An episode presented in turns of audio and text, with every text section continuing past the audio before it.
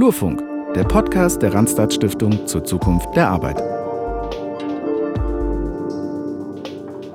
Hallo und herzlich willkommen zu einer neuen Episode der zweiten Staffel von Flurfunk, dem Podcast der Randstad Stiftung zur Zukunft der Arbeit.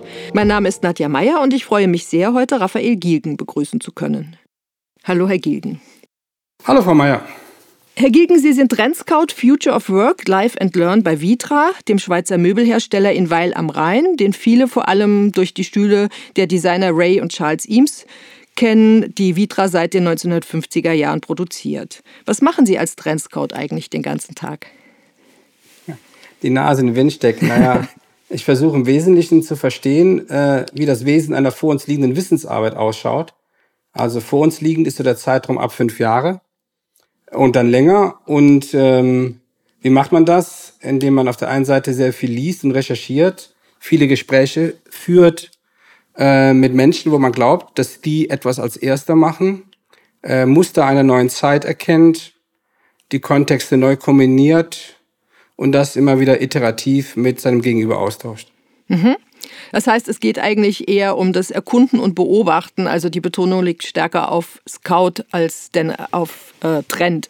Also auf das, was sich ohnehin schon vielleicht abzeichnet als Strömung. Ja, absolut. Und vor allen Dingen das weit über den eigentlichen Kontext von Vitra hinaus. Ähm, also es, es besteht schon darin, Kontexte einer neuen Zeit zu verstehen und die dann in die jeweilige Kategorie, also mir als Vitra, ist ja was anderes, wie wenn vor mir ein Manager von der Bank, von der Versicherung oder vom Automobilkonzern sitzt. Mhm. Verstehe. Die Pandemie hat gezeigt, dass wir eigentlich viel flexibler sind, als wir es von uns selber vielleicht gedacht haben, wenn es darum geht, den Laden unter völlig neuen Bedingungen am Laufen zu halten. Wir haben liebgewonnene Rituale und Verhaltensweisen von heute auf morgen ähm, verändert. Sehen Sie das als Chance, vielleicht sogar irgendwie auch ein bisschen als Aufbruch in eine neue Zeit, oder haben Sie das Gefühl, wir werden nach und nach doch wieder zurück zu alten Gewohnheiten kehren? Nee, ich sehe das sogar als massiven Kipppunkt. Wir haben im März 2020 über 85 Prozent unserer physischen Interaktion mit Menschen, also auch mit Freunden, in die virtuelle Welt verschoben. Das hat es vorhin so noch nie gegeben. Und obwohl das sehr reduziert war, hat das erstaunlich gut funktioniert. Und mit, mit dem, mit diesem Gewinn ähm, an Freiheit, Souveränität, aber auch mit dieser Erkenntnis und der selbstgemachten Erfahrung, betreten wir jetzt, glaube ich, erst das richtige Experiment. Ähm, natürlich gemeinsame Rituale wie Kaffee, Frühstück mit dem Kollegen, Mittagessen, abends mal eine Feier, das wünscht sich natürlich jeder zurück. Aber das ist auch etwas, was tief in uns verwurzelt ist, was unveränderbar ist. Aber viele Sachen sind veränderbar. Mhm. Ähm, Wenn es äh, konkret um das Arbeiten geht, reduzieren wir im Moment immer noch alles so ein bisschen auf die Frage, gehst du ins Büro zurück oder arbeitest du weiter von zu Hause? Ist das aus Ihrer Sicht der richtige Ansatz? Also Menschen suchen schnelle Antworten. Die Zeit, in der wir drin sind und die vor uns liegt, hat eben keine schnelle Antworten mehr. Und keine einfachen vor allen Dingen. Das bedeutet auf der einen Seite erstmal wieder den Muskel zu trainieren, den Status quo zu erfassen also wenn die denn nicht zurückkommen, warum ist das eigentlich so? Also das, die, die neue Realität versuchen umfassend zu begreifen und dieses Problem zu beschreiben und aus der Problembeschreibung, dieses Framing, dann darauf zu kommen, wonach sehnen die sich eigentlich? Also was ist die damit verbundene Sehnsucht des Nicht-Wiederkommens? Und wie kann am Ende daraus, ich sag mal, eine Art Remote-First-Architektur entstehen, die für die Unternehmen gleich gut sind wie für die Mitarbeiterinnen? Zahlen bitte.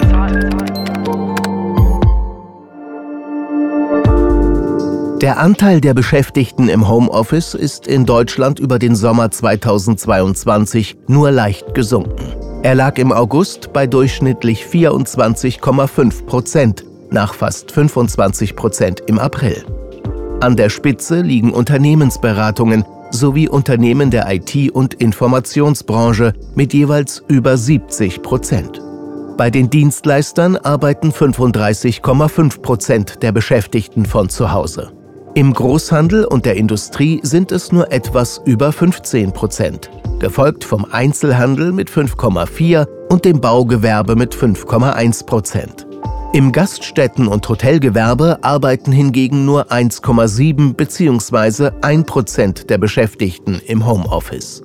Quelle IFO-Studie September 2022.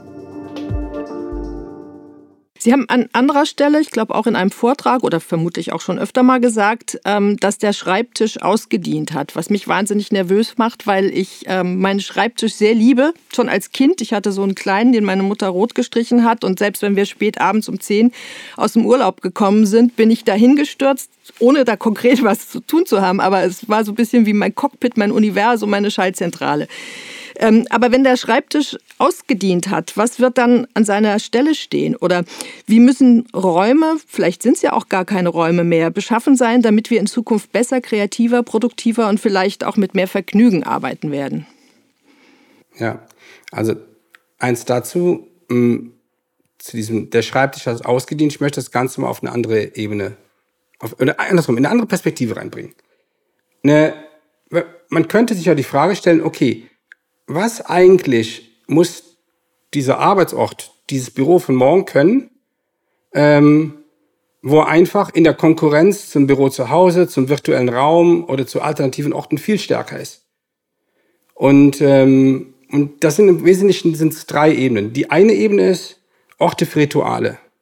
Rituale basierend auf Kulturtechniken äh, erzeugen Intimität und Vertrauen. Dazu braucht es eine Vielzahl an Menschen die und die damit verbundenen Erlebnisse. Das passiert niemals zu Hause. Das passiert bedingt nur im virtuellen Raum. Das ist im Prinzip die alte Unternehmenszentrale oder das neue Büro, der Headquarter von morgen. Das hat im Prinzip diese Räume für Rituale. Der zweite ist, und die Räume für Rituale, was sind Rituale? Das gemeinsame Essen, eine Lernveranstaltung, mal ein kulturelles Event, eine Town Hall. Die zweite Ebene, das ist das, was Sie gerade angesprochen haben, äh, Orte oder Räume für Fortschritt und Innovation. Warum? Wir werden zum Ende des Jahrzehnts jeden zweiten Euro oder Schweizer Franken mit neuen Services und neuen Produkten äh, verdienen, die es heute noch nicht gibt. Ähm, auch diese neuen Produkte, neue Services entstehen nur bedingt zu Hause, nur bedingt im virtuellen Raum. Auch dafür müssen Menschen zusammenkommen.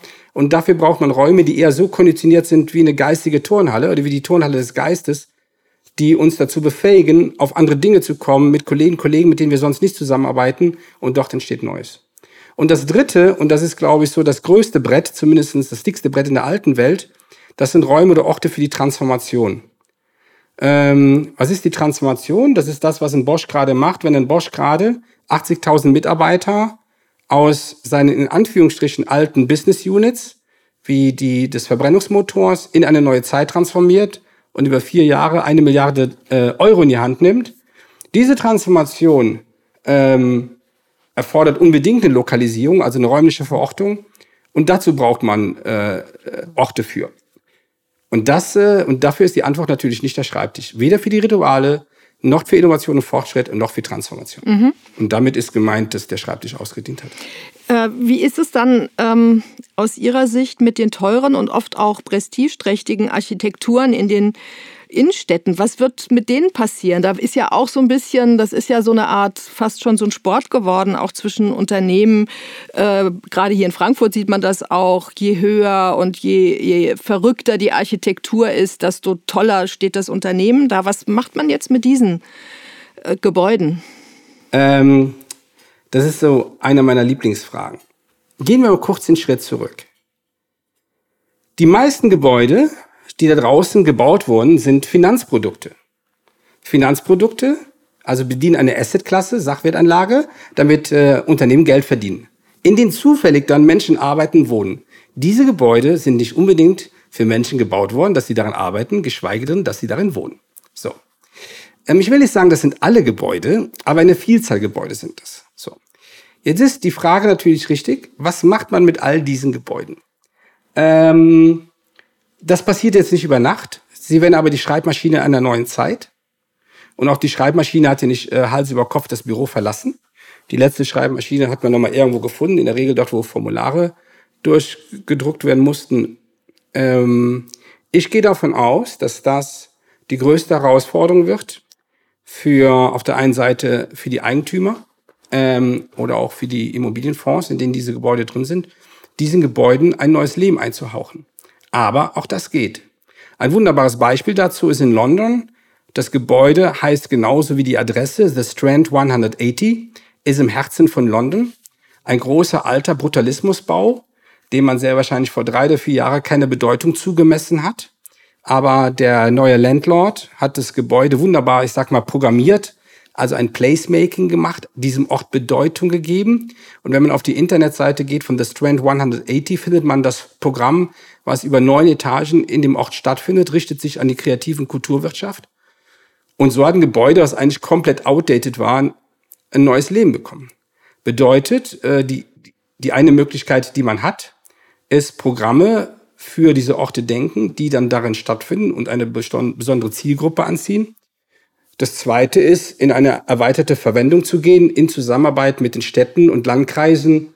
Ob das dann Wohnen ist oder anderes, sei dahingestellt, was man de facto nicht machen wird. Man wird diese Gebäude nicht mehr abreißen. Mhm. Aber es braucht auf jeden Fall viel Kreativität, glaube ich, von allen Beteiligten. Kreativität und es bedarf ähm, eine Deregulierung. Mhm. Ähm, es gibt ja, Sie haben das Beispiel jetzt in London genannt, es gibt aber auch äh, sowas wie Jeuneville in Paris, diesen neuen Stadtteil von Jean Nouvel, dem Architekten Jean Nouvel. Ähm, können Sie kurz mal beschreiben, was da genau passiert und äh, sehen Sie darin vielleicht auch schon so ein Modell für die nahe Zukunft? Ja, auch ein sehr toller Referenzpunkt. Übrigens, wir brauchen diese Referenzpunkte, die steigern nämlich unsere Vorstellungskraft. Was ist die Idee?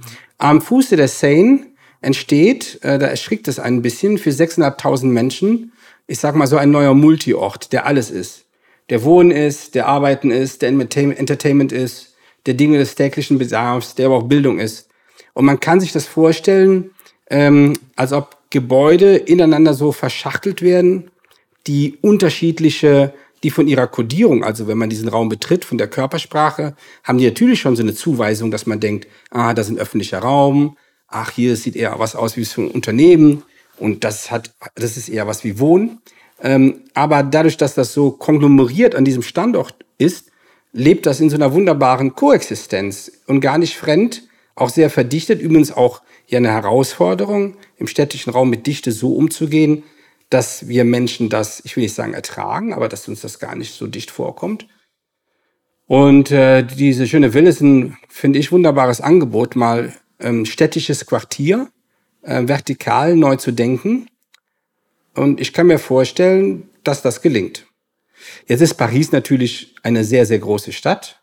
Äh, so einen großen Ballungsraum haben wir in Deutschland nur bedingt, ähm, weil ich glaube, es bedarf auch dafür viele Millionen Menschen, also in einer Stadt mit vielen Millionen Menschen, dass die Akzeptanz dafür da ist.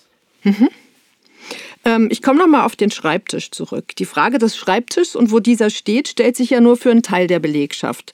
Und ich habe manchmal den Eindruck, dass wir das vergessen, dass wir über Remote Work und Homeoffice sprechen, aber die vielen Mitarbeiterinnen und Mitarbeiter, deren Arbeitsplätze komplett anders aussehen, die auch vielleicht an einen bestimmten Ort gebunden sind, wie zum Beispiel eine Fertigungshalle oder auch eine Intensivstation, dass wir äh, diese Mitarbeiterinnen und Mitarbeiter so ein bisschen von dieser Diskussion, die ja für die Zukunft extrem wichtig ist, ausschließen. Wie sehen Sie das? Ja, ist, ist eine zentrale Herausforderung. Jetzt aber dazu noch mal eine andere Perspektive. Ich habe ja als Schreiner fünf Jahre gearbeitet und ich habe die Schreinerei, ich glaube, Feierabend war immer so halb vier oder viertel nach vier. Und dann hat sich meine Arbeit schlafen gelegt. Das heißt, meine Arbeit und ich, wir haben uns dann äh, zehn oder zwölf Stunden nicht mehr gesehen. Erst am nächsten Morgen wieder um sieben Uhr habe ich die Arbeit begrüßt oder die Arbeit mich. Äh, meine Arbeit legt sich gefühlt seit 20 Jahren nicht mehr schlafen. Und ähm, in dem Moment ist das die, diese andere Perspektive. Ähm, jetzt ist es natürlich schwierig. Also es bleibt, das ist ja nur ein Blick drauf, so dass sich die Arbeit schlafen legt. Das andere ist natürlich die, das Souverän, was einer hat, wenn er von zu Hause arbeiten kann. Das hat natürlich einer, der in die Produktion geht oder in der Werkstatt niemals. Ähm, kann das kompensiert werden? Hm, schwierig, glaube ich. Ähm, wir haben ja Vitra ja auch diese, diese Situation, dass wir ja Kolleginnen und Kollegen haben, die jeden Tag an den Campus gehen, weil sie in der Produktion arbeiten, in der Qualitätssicherung und in der Logistik. Und da, glaube ich, bedarf es einer sehr ausgeprägten unternehmerischen Fürsorge von der Unternehmensleitung, dass am Ende jeder an Bord auf der einen Seite sich mit seiner Rolle identifiziert, gleichzeitig auch weiß, er ist Teil etwas Größerem und dass dann jeder mit dem jeweiligen Für und Wider der Aufgabe ganz, ich will sagen, ganz gut leben kann, aber dass das dann in dem Moment okay ist und dass man das respektiert. Hm. Es könnte natürlich. Ich glaube, wichtig ist. Ja, sorry. Nee, wichtig ist, dass es, ähm, dass es äh, bewusst ist an den entscheidenden Stellen. Ja. Ne? Also, dass das nicht vergessen nee. wird, glaube ich. Ja. Dass es auch kommuniziert wird. Also, dass, wie Sie sagen, jeder, der an Bord ist, der muss sich auch an Bord fühlen. Man, also, man kann das nicht einfach wegwischen, genau. Hm. Äh, Sie sprechen ja überall auf der Welt, wenn ich es richtig verstanden habe, mit Unternehmerinnen und Unternehmern, mit Architekten, mit Start-ups und so weiter. Also mit denen, die mehr oder weniger die Arbeitswelt der Zukunft auch aktiv mitgestalten, die also auch entscheiden können hier und da. Sprechen Sie dabei auch hin und wieder mal mit den Menschen, für die die veränderte Arbeitswelt gedacht ist, also mit den Leuten, die da später mal sitzen und äh, diskutieren und arbeiten und produktiv sein müssen? Ja, das bleibt nicht aus. Auf der einen Seite durch die Vortragsformate, sitzen ja in der Regel ähm, äh, Mitarbeiterinnen und Mitarbeiter mir gegenüber. Also wenn sie bei einem großen koreanischen Konzern sind, und da sitzen dann 400 Mann in so einer Hall. Das sind dann alle Schichten, die in einem Unternehmen vertreten sind, Uni Universitäten, also Studentinnen Studenten. Ja, ähm, ich habe natürlich, das sind in der Regel meine Empfänger, ähm, die sich sehr unterschiedlich dann an einer Diskussion beteiligen. Und ähm, wenn ich überlege, was bewegt die Leute, also durch die Bank weg bewegt die Leute natürlich die Geschwindigkeit der Veränderung.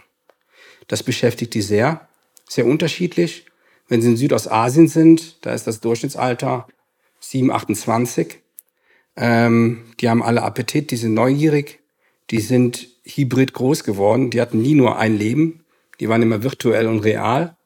Das ist was anderes, wie wenn sie nach Skandinavien fahren ähm, wo das Leben noch so beschaulich ist. Die, die Frage zielte auch vielleicht so ein bisschen in die Richtung, oder was mich daran auch interessiert, ist, ähm, äh, wenn, wenn Sie ähm, die Mitarbeiterinnen und Mitarbeiter einbeziehen durch, durch Ihre Vorträge oder so, ist das eine. Aber das andere ist ja auch, wie stark ähm, funktioniert das oder wird das mitgedacht äh, in den Unternehmen oder von den Architektinnen und Architekten oder so. Also wie sehr sind die auch schon so, dass sie sagen, ähm, uns ist wichtig, dass, dass das auch ankommt. Also äh, ein Beispiel, ähm, ich hatte in der, ähm, ich arbeite unter anderem auch freiberuflich in Agenturen und da wurde wurde äh, von ähm, der Geschäftsleitung in einen Raum eine tolle Tischtennisplatte hingestellt.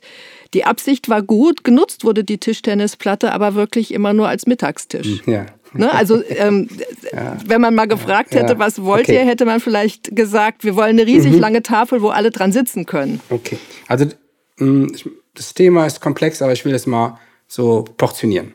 Das erste ist, ähm, es gibt die kulturelle Transformation und es gibt die Geschäftsmodelltransformation. Die Geschäftsmodelltransformation ist nicht verhandelbar. Also wenn ein Unternehmen wie Porsche sich dazu entschließt, den Großteil der Produkte oder weit über 50 Prozent in naher Zukunft in Elektromobilität zu machen, ist das nicht verhandelbar. So sehr wie einer da den Benziner liebt, den sechs oder den weiß ich nicht wie viel Zylinder, spielt das keine Rolle. Das ist nicht verhandelbar. Und das ist auch nicht partizipativ. Jetzt kommt aber die kulturelle Transformation.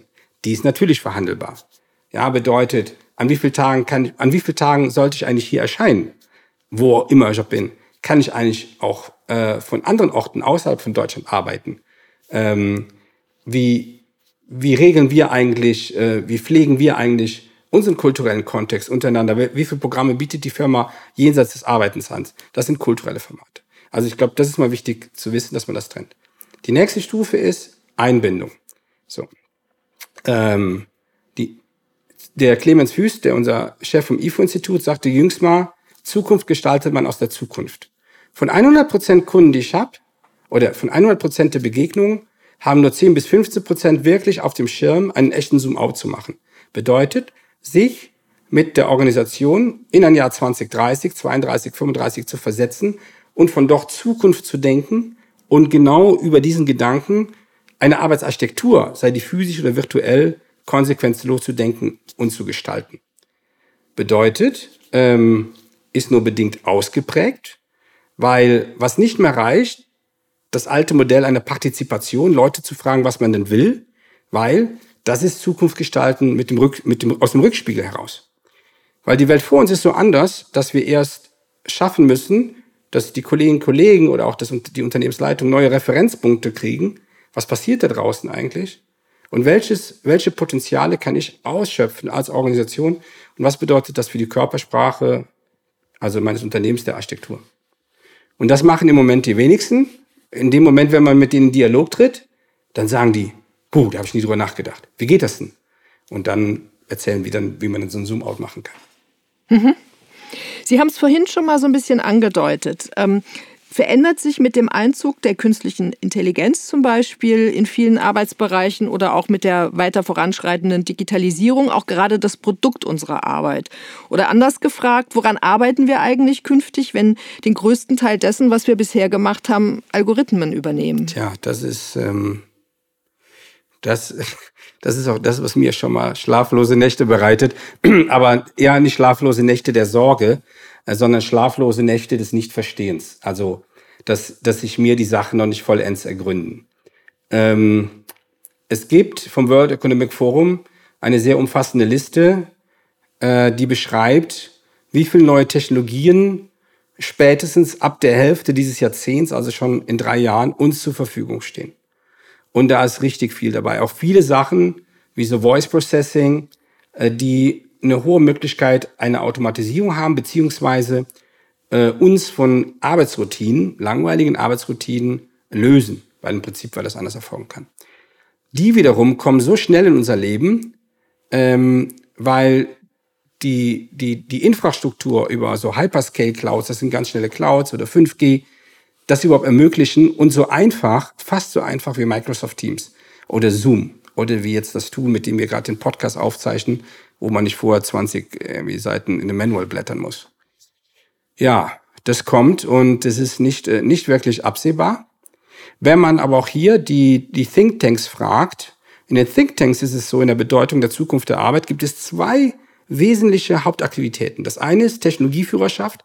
Also jedes Unternehmen ist dazu aufgefordert, an einer echten Technologieführerschaft zu arbeiten und im Prinzip eine Vielzahl der Transaktionen digital abzubilden. Und das zweite ist die Transformation, das beschriebene Beispiel von Bosch. Bedeutet, ähm, ich lade jeden dazu ein, die Potenziale dieser Welt zu entdecken, frühzeitig zu implementieren, weil jeden Tag, wo man zu spät anfängt, reduziert sich der Anlauf, diese Hürde zu nehmen. Das heißt aber auch für die Menschen, also für die Mitarbeiterinnen und Mitarbeiter, dass sie eigentlich andere Voraussetzungen brauchen. Ne? Dass sie also mit dem, äh, was sie gelernt haben, irgendwie, was sie ursprünglich mal in ihrer Ausbildung erfahren haben, eigentlich gar nicht mehr so weit kommen ja. oder gar nicht mehr mitmachen Wunderbar. können. Ne? Das, ist, das trifft das trifft wirklich jede Nagel auf den Kopf. Genau, das ist jetzt der nächste Punkt. Wir, wir müssen mit so einer, ähm, mit so einer geliebten Realität brechen, die da ist dass du was lernst oder was studierst und das machst, bis dass du in Rente gehst. Das ist bald nur noch eine entfernte Erinnerung. Weil äh, wir sind in, in etwa an dem gleichen Punkt, wie mal die Dampfmaschine in das Leben der Menschen kam oder Elektrizität.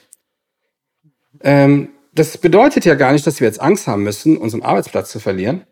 Weil, by the way, es gibt jetzt erstmal lange nicht genug Mitarbeiterinnen und Mitarbeiter. Also dann macht man was anderes und jetzt sagen die Leute natürlich, ja, aber Rafa, ich habe nichts anderes gelernt. So, und jetzt sind wir genau in diesem Punkt der Transformation, das, was ein Bosch macht, jetzt mal als lebendiges Beispiel, im größtmöglichen Maßstab. Ja. Nichtsdestotrotz ähm, ist jeder auch sehr persönlich eingeladen, an zwei wesentlichen Dingen zu arbeiten. Zum einen, ähm, ich sag mal, ist das Ganze der Umgang mit Daten, also dieses ganze Thema Analytics, eine Grundfähigkeit zu haben, äh, mit Datenmaterial das Impression zu lesen, zu deuten und daraus Neues entstehen zu lassen. Und ähm, das Zweite ist eine sehr grundsätzliche Technologiekompetenz. Und man kann das vergleichen wie mit dem Lernen einer neuen Fremdsprache. Ja, also wir lernen jetzt quasi endlich die neue dritte Fremdsprache, und das ist Technologie. Und das lernen wir sehr natürlich und, und nicht einfach, weil wir es machen müssen, weil ich sonst in der Firma nicht arbeiten kann. Hm. Ich würde gerne noch mal von diesem äh, Technologiegedanken, der sehr spannend und sehr wichtig ist, zu einem anderen Punkt kommen. Und zwar, es gibt von Werner Panton, dem dänischen Designer, gibt es so einen schönen Satz, der heißt, you sit more comfortably on a color that you like. Also sinngemäß, wenn dir die Farbe gefällt, ist der Stuhl gleich viel bequemer. Dabei geht es ja auch darum, dass sich das, was uns umgibt, auf unser Wohlbefinden auswirkt, auch bei der Arbeit. Jetzt habe ich ähm, irgendwie so beobachtet, ähm, weiß nicht, ob Sie das ähnlich sehen, dass man zum Beispiel vor allem bei Schulen und bei Krankenhäusern irgendwann aufgehört hat, darüber nachzudenken, wie sie so gestaltet werden können, dass sich die Umgebung positiv irgendwie auf das Lernen oder auch auf das Gesundwerden ähm, auswirkt. Es gibt zum Beispiel in Barcelona, es gibt wahrscheinlich ganz viele, aber das ist mir bekannt, da ist, gibt so einen Krankenhauskomplex aus den 1920er Jahren. Das ist riesengroß wunderschöne Gebäude, das ist Jugendstil. Sie spüren, dass da über jede Türklinke nachgedacht wurde, über jedes Fenster nachgedacht wurde. Die Gänge sind toll. Es gibt so Wandelhallen, es gibt kleine Parkanlagen, die liebevoll angelegt sind. Und ich habe so ein Gefühl, dass allein die Tatsache, dass da was mit Zeit und Hingabe gemacht wurde, dass man das spürt. Das steht ja nirgendwo, aber man spürt es und dass sich das ähm, sehr positiv auswirken kann auf die Menschen.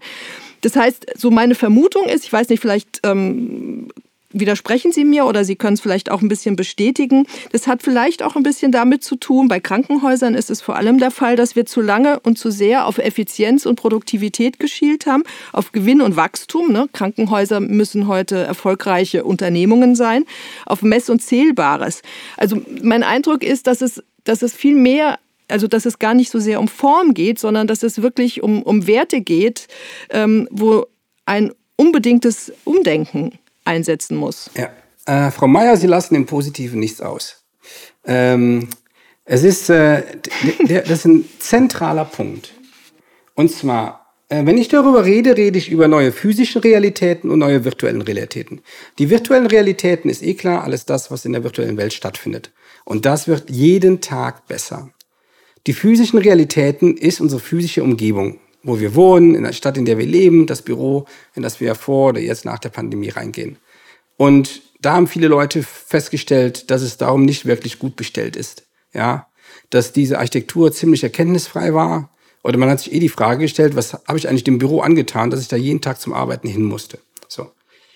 Äh, letztes Jahr ist ein tolles Buch erschienen von Anne Murphy Paul, äh, The Extended Mind. In diesem Buch beschreibt ihr eigentlich unser Verhältnis unser Verhältnis als Mensch zu Raum. Also wie Raum oder räumliche Umgebung oder Umgebung uns Menschen dabei hilft, also physische vor allen Dingen, ja, oder nur physische, die Welt zu entdecken, zu verstehen und zu begreifen und was Raum mit uns macht.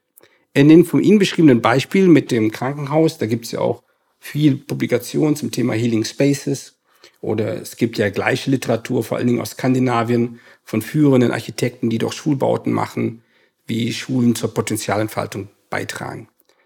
Ähm, ich glaube, bei all den und mit all den Unternehmen, mit denen ich gerade spreche, ist das vollkommen klar.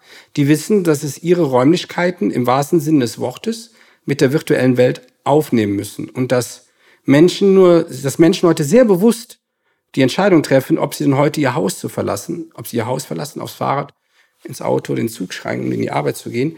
Und das auch mit der Erwartung, was die Menschen denn dort erwartet.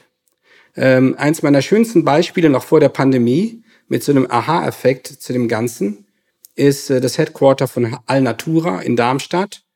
Die Architekten sind Haskop Zembrich. Das, das, das Gebäude ist am alten Gelände der US Army gebaut worden, eigentlich ein Unort, etwas außerhalb von Darmstadt, also am Stadtrand. Äh, gut äh, renaturiert. Mittlerweile sieht es äh, richtig gut aus, ganz am Anfang natürlich, weil es frisch bepflanzt war. Nicht so. Und dann geht man in diesen Bau rein, das ist ein, äh, ein Stampflehmbau äh, mit, äh, und der Rest ist quasi Holz, bis auf die natürlich Fenster, die eingebaut sind. Und man geht rein und, ähm, tja, du bist sofort, der Puls geht runter und das ist so ein Wohlfühlort, es ist aber ein Büro. Ja, also ich spiele jetzt extra damit. Und du hast diesen großen Canyon, der sich durch dieses Büro, durch diese drei Etagen durchzieht. Eine enorme Sichtbarkeit, aber es gibt tolle Rückzugsorte, eine enorme Teilhabe. Und, ähm, und das sind diese Arten der Codierung, die man als Gestalter wählen kann. Und da fehlt es übrigens dann auch nicht an den Details. Ja, und das macht zukünftig den Unterschied. Wenn, wenn es einen Verlierer dieser Zeit gibt, dann ist es die Durchschnittlichkeit. Und ähm, mhm. Menschen gehen demnächst in keine durchschnittlichen Programme mehr rein, also Computerprogramme oder virtuellen Systeme. Und Menschen gehen nicht mehr in ein durchschnittliches Restaurant, die gehen nicht mehr in ein durchschnittliches Shopping Mall und die gehen vor allem nicht mehr in durchschnittliches Büro, also für eine Zeit. Und danach gehen die einfach nicht mehr rein.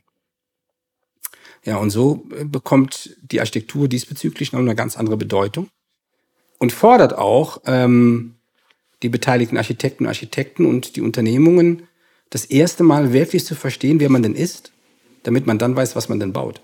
Hm. Sehr spannend und eigentlich ja auch äh, sehr positiv. Ne? Also das wird ja, wunderbar. verändern.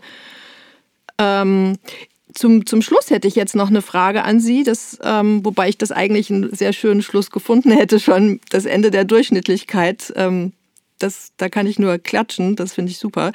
Ähm, aber mich, was mich nochmal persönlich interessiert, was von dem, was Sie überall auf der Welt erkunden und beobachten, fließt am Ende eigentlich, um nochmal auf die Idee Trendscout so ein bisschen zu kommen, vielleicht auch für das Verständnis ähm, der Zuhörerinnen und Zuhörer, in die Entwicklung bei Vitra ein? Also gibt es irgendein Produkt, von dem Sie sagen könnten, dieser Stuhl oder dieses modulare System ist das Ergebnis meiner Arbeit? Nee, das wird zu vermessen. Ich möchte das mal anders aufzeigen. Also Vitra hat das, was ich als eine Person mache, eigentlich schon immer gemacht. Ähm, bei Vitra war es nie die Idee, weit vor meiner Zeit, Kunden kritiklos anzudienen, sondern das Unternehmen war vielfältig immer an der, an der Erneuerung von Unternehmen, Organisationen interessiert, aber auch im Prinzip äh, auf der Suche nach, ich sag mal, neuen Standards. Dazu gab es immer wunderbare Publikationen, das sogenannte Work Spirit. Ähm, und da war es nie, das Ziel war nie, ähm, dass daraus dann ein Produkt entsteht, sondern dass das Unternehmen ein Grundmaß an Neugierde hat, ähm, sehr bewusst den Status quo immer wieder in Frage stellt, nicht dabei aufhört zu entdecken, Dinge miteinander zu kombinieren, die ursächlich nichts miteinander zu tun haben und sich vor allen Dingen mit Menschen zu umgeben, die das eigene Leben und im Prinzip oder das Wirken der Organisation dann reicher machen. Also jetzt nicht reich im Sinne von Geld, sondern reich mit dem, was man dann erfährt und erlernt hat. Und das äh, schon vor weit über 50 Jahren übrigens. So, und deshalb habe ich nicht das Mandat, dass morgen ein neues Produkt entsteht. Zum Glück, man, wir haben das sehr klar voneinander getrennt. Und damit haben dann die Autoren, unsere Designer, und Designerin immer die Freiheit, an dem zu arbeiten, was die denn wirklich wollen. Mhm. Vielleicht könnte man es sogar dann überspitzt sagen, wenn es nicht irgendwie ein Produkt ist, an dem man es festmachen kann, sind es vielleicht alle Produkte. Ne, weil es, also was man auf jeden Fall sagen kann, es sind die Stoßrichtungen. Mhm. Also wenn man heute über dieses agile Arbeiten nachdenkt, ähm, ich habe damals die ersten Texte mit einer Kollegin verfasst, mit der Chrissy Moore. Das ist bald neun Jahre her. Da haben wir über Garage Spirit geredet, also über über diese Kraft dieser Garagen, also die wirklich dekodiert, um dann auf den Trichter zu kommen, worum geht's da eigentlich? Oder ähm, inspiriert äh, über den äh, badischen Künstler, den Stefan, ähm, über dieses Thema, was ist eigentlich Heimat? Also wie wichtig ist Verortung für Menschen? Ähm, wenn man dieses Thema aufgreift, ja, also, oder auch dann den, den Arbeitsort als Campus zu denken, ähm, in seiner Vielfältigkeit, ja, ich glaube, da war einiges dabei. Ich glaube, der, der größte Output meiner Arbeit ist es, dass ähm, die Kolleginnen und Kollegen äh, auch daraus ihren eigenen Muskel trainieren, Kontexte zu verstehen und das unmittelbar in ihrer eigenen Arbeit abbilden zu können. So würde ich das, glaube ich, beschreiben. Herr Gielgen, ich danke Ihnen sehr für dieses Gespräch und freue mich schon auf das Ende der Durchschnittlichkeit. Ja, schönen Dank, auch von meiner Seite. Hat mir Spaß gemacht. Danke.